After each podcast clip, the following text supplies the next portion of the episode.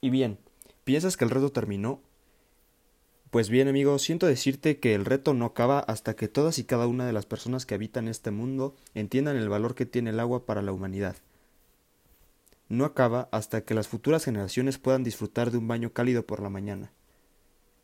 No te estoy pidiendo que dejes de usar el agua el resto de tu vida, solo que lleves a cabo acciones puntuales y las promuevas entre las personas que conoces. Y si en algún momento llegas a fallar, aprende tus errores, que solo estabas mal acostumbrado. Y así como los cinco tips que te di estos cinco días de la semana, hay muchos más por descubrir que podrás hacer para solucionar este problema que por tantos años ha arrastrado a la humanidad. En lo personal, al desarrollar esta actividad me sentí alguien útil, y pienso que este tipo de actividades se tienen que promover en todas las instituciones de educación. Aprendí mucho de los cuidados del agua y de su vital importancia para la prosperidad de nosotros como raza humana. Por eso también creo que debemos amarla y respetarla hasta hashtag la última gota.